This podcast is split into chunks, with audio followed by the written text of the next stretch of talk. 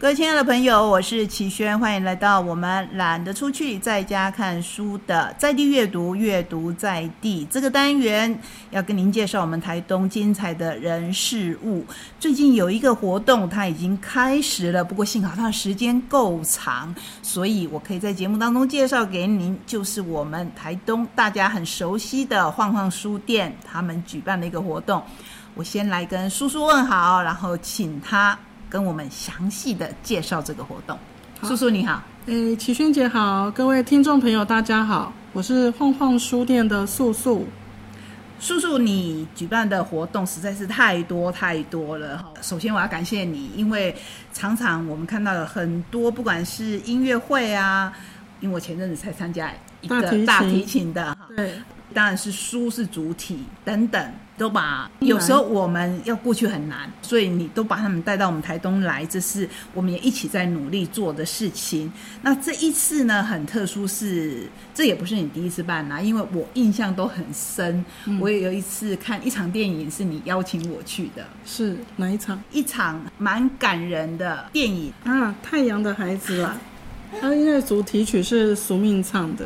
是讲长滨梯田复根的《太阳的孩子》这部剧情片。是，那现在呢？我想要请教素素，这一次的活动，这一次的活动是是南岛影展，今年度的二零二三南岛影展，文化处邀请台东影痴俱乐部一起来办这场活动。台东影痴俱乐部这个俱乐部是已经有一段历史了吗？是是，其实。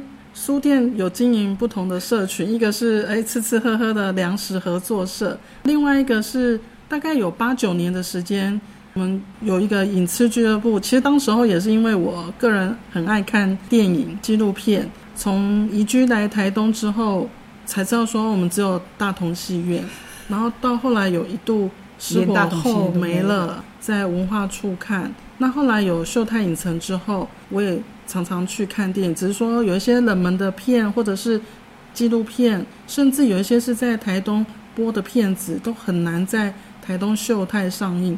我自己也会很好奇，为什么无法在台东上映，就得包场。秀泰最小厅是七十五个人，就会想说，哎，我一个人要拉七十五个人，好辛苦。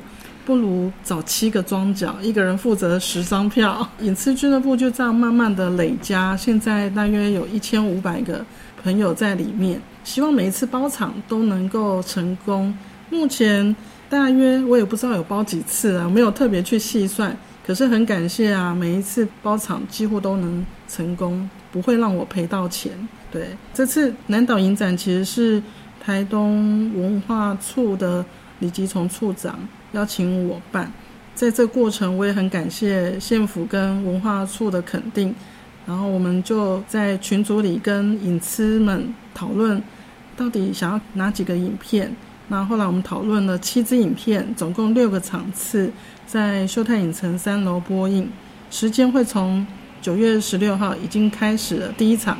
所以这一次我们回到南岛影展呢，就是它不一样的是，它是纪录片，对。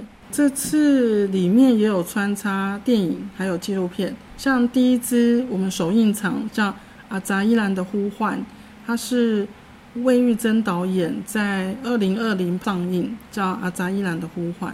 为什么会用这部来当首场哦？当然，第一个是导演时间可以啦，然后第二是我们都很希望说，透过影展再去做一一些比较深度，我们平常。不好谈的问题片，透过影片啊，比较好谈一些我们平常不好谈的事情，或是一些问题。尤其像《阿扎伊兰的呼唤》里面，就是提到这种头目身份，还有都市化部落的一些孩子的问题。比如说，你从小虽然是在部落出生长大，你可能是头目家族，可是孩子并没有在部落出生跟长大，他是一直在都市学习都市的那一套。慢慢的，所谓的回家，这个家非常的难回来，因为第一你不会主语，不被认同。虽然你有血缘，可是你不被认可，这条回家之路非常的困难。你也可以选择，你就是当个都市小孩。可是为什么里面的主角廖丽华女士，要回家的路这么的困难，因为第一她也是单身，然后生活困难。你看她好像穿头目的服装出席在这些婚丧喜庆，可是，一转眼他为了现实，他要去工地打工，他要煮饭，然后出去摆摊，这都是他生活的现实啊。嗯，那我就觉得透过这个影片，我们可以去探讨。现在每个部落都遇到的问题，这个是第一场，而且是已经放映过了。我还要请叔叔告诉我们，这个影展它总共有几场？从什么时候到什么时候？是总共会有六个场次，从九月十六号开跑，最后一场是在十一月二十五号。如果您想要看更详细的内容，可以上二零二三南岛影展。FB 的活动页就可以看得到详细的记录了，可以陆陆续续报名各个场次。对，大家放心，不是在，如果担心空间太小，它不是在荒荒书店啊，它其实是在秀泰影城。是是，专业的观影的空间是。然后最棒的是，我们每一场都会邀请影人来做映后讨论跟对谈，像刚刚有提到的阿扎依兰的呼唤。他其实看完之后，你心里会沉重，而且有很多疑问。有了影人的语谈对谈，那我们邀请到魏玉珍导演之外，他是汉人的角度来看一个女性的生命成长史。另外一个，我们邀请的是台湾族的青年代表尤希志先生来做回应。那我觉得这个回应就非常精彩，因为不论你今天是不是。头目家族不是，是你即便是一个部落的小孩，然后回到自己家乡，对于你的文化认同，甚至你要做田野研究等等，都是非常孤单的。这一条路不是说，哎，你说我是谁就是谁，是慢慢的，一点一滴的被看见、被认同。这条路是孤单的。我觉得尤希志先生也跟我说。他谢谢我要他来看这部片，他真的很感动，而且不好意思在现场哭，就默默的流眼泪。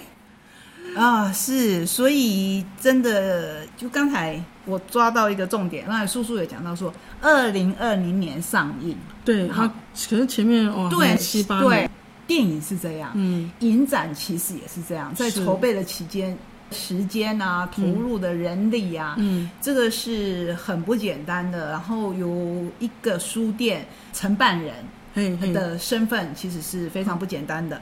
叔叔，接下来还有五部，先告诉我们这五部是哪五部，好不好？好，接下来就是九月二十三号，纽西兰的纪录片叫《Made in Taiwan》，是我们六场次唯一的国外纪录片啊。为什么是唯一呢？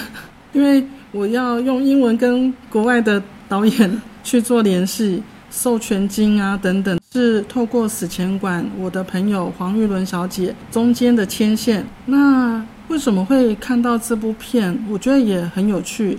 在史前馆之前有办过一场活动，跟毛利族人有一个交流展览。那时候我看到资料是有到达鲁马克部落做交流。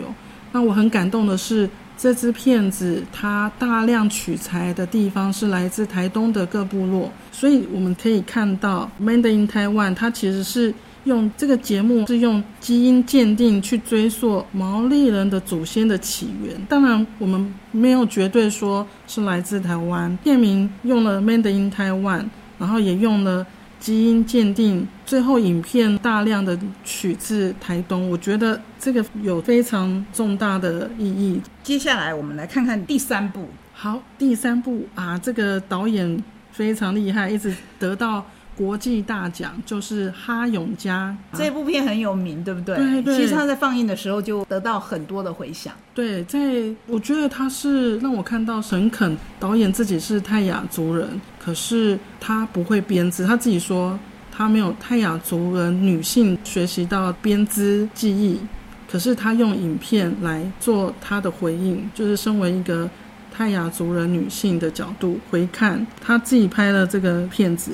现在导演还在国际的影展到处去巡回啊，得奖。所以，我们这支片子的映后座谈人是来自大同部落的丫丫陈爱玉长老，另外一位张龙福长老一起经营萨卡当自然农庄，就透过住传统泰雅家屋，邀请大家到森林里生活。你可以在过程中体会到早期泰雅族人是如何的生活，一些生活智慧，包括他没有水、没有电，还有对于环境自然的植物哲学的认识。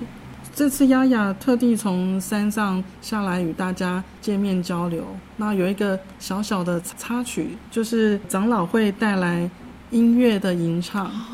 嗯，如果有机会可以参加到十月十四号这一场哈永家，可以体会到我们泰雅族人的歌曲的部分。对，所以不只是布农族有这种吟唱的而已，其实每一组。应该都有属于他们自己的，不管是不是吟唱方面的，就是属于他们自己的特色。对对，那我觉得从影像还有丫丫的分享，你可以知道说，哎，部落好，它有它的那个手艺的传承跟很多生活智慧在里面。好，那我们继续来看第四场。第四场是来自达悟的《天空的眼睛》啊，那就是我们台东喽。对，那是几月几号？这个是十月二十八号，一样是礼拜六下午两点左右，邀请到导演张野海、夏曼先生来做映后座谈。这一场你一定会感受到说，哎，原来我们台湾其实海洋文化透过达悟人的眼睛、海洋的观点切入，再用南岛的身份进入到海洋世界里。其实台湾不是一个被困住的岛屿。整条海洋都是道路，大家都说台湾达悟的拼板舟文化非常的棒，在一百多年前都还有跟巴丹岛做交流，甚至联姻跟互动。这一百多年后呢，台东又透过大洋支架这样的活动，今年参加了国际竞赛，我也觉得慢慢的把台湾的这个海洋岛民的精神把它拉出来，是很棒的。是，这是第四场，然后接下来还有两场，对不对？对，就进入到十一月份了。哎，十一月份的两场，我们分别在十一号跟二十五号。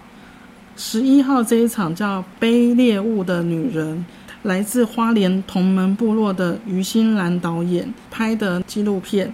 这次纪录片啊，其实是记录他妈妈进入到森林狩猎的故事，从女性的角度。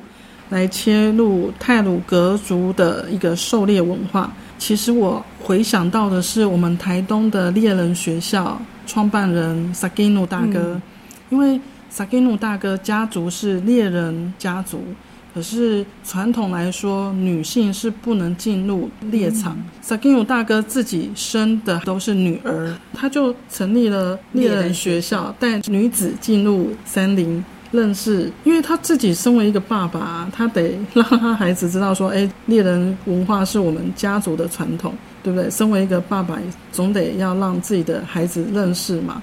有人说，哎，你这样子是违背了传统。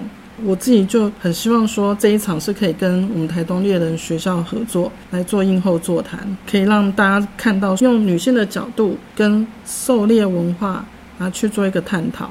真的很特殊，因为刚才提到好几个，我以前都会觉得说是不可能的。说女性狩猎，还有一个字眼，大家不知道有没有注意到，是一个比较小的组，就是泰鲁格族。是，所以这一场一定很精彩。好，那么继续，我们就要讲到压轴场。压轴场一定是跟我们台东比较有关吧？刚好，其实我的排序蛮妙的，我都是看老师什么时候有空。十一月份我们。邀请到台东重量级导演蔡正良老师，他也是台东大学的教授，在学校他也有开拍摄纪录片的这门课。然后我听说，哇，他的学生压力都好大，也有在铁花村做成果展。所以这几年我们台东有很多学生拍的不错的片子，我们也有在书店小小的播映过。其实啊，原来都是来自。蔡正良老师的指导，嗯嗯，那这部片是阿美嘻哈，它是用人类学的角度研究切入讨论记录都兰部落的年龄阶层组织。这几年在都兰部落每年的七月十五的记忆啊，都会涌入很多人潮去观礼。那我自己觉得非常有趣的是阶级制度，比如说我们比较熟悉的可能是拉千禧，因为宿命他就是拉千禧阶级的舒米恩。今年的七八九在都兰部落办阿米斯音乐节，觉得这个阶级的同袍啊非常重要，他甚至可能比你的亲兄弟姐妹都还更亲。就是一个非常给力的伙伴关系，甚至为看蔡正良老师的《第五道浪》这本书之后，能理解说，哎，原来你的同阶级的朋友，他关系可能比你跟你太太还好，所以他太太都吃醋了，说，哎呀，你每次回来都去找谁？因为下海你不可能自己去，你得找你的伙伴，几乎都是同个阶层，他在海底的默契很好。在路上的行政组织的默契也会好诶，就是从这些观察好奇，你你也可以透过这个影片去了解说，哇，这个关系非常的紧密。各位朋友，我们看部落或是看多元化的族群，不是只有八尺门的辩护人，而是很多很多的人在努力，让我们看到部落。同时，也让我们看到整个台湾的丰富性。所以这一次，我们非常感谢素素承办了。我知道事情非常非常繁琐的南岛影展，当然也很感谢文化处有这个活动。然后希望呢，大家透过不管你去看哪一场，不管你有时间全部看，或是说你挑其中你有兴趣的去看。都可以对部落有更深一层的了解。我想这是我们生活在这个岛上大家所共同的心愿。叔叔最后有没有想要再跟我们讲你对这个影展的期待，或是说你当时为什么不辞辛劳，可以愿意承办这一件事情？刚好今年史前馆重新开幕，那我也很感动，说用这个南岛的观点，把我们台东。拉到另外一个层次，用一个不同的视觉啊，比如说阅读啊，我们也有在影展里面规划了一个空间是书展。除了阅读可以拓展你的视野，其实也可以透过影像的视觉来开拓你对于所谓南岛新的。概念跟印象，我也期许大家都是造浪者，一起把南岛这个浪造起来。通过第五道浪，让我们视野视角都更开阔。谢谢，谢谢叔叔，哎，谢谢齐萱姐，谢谢听众朋友。对，也谢谢你让我们在空中跟你分享这么有意义的活动。我们下个礼拜同一时间空中再会，拜拜，拜拜。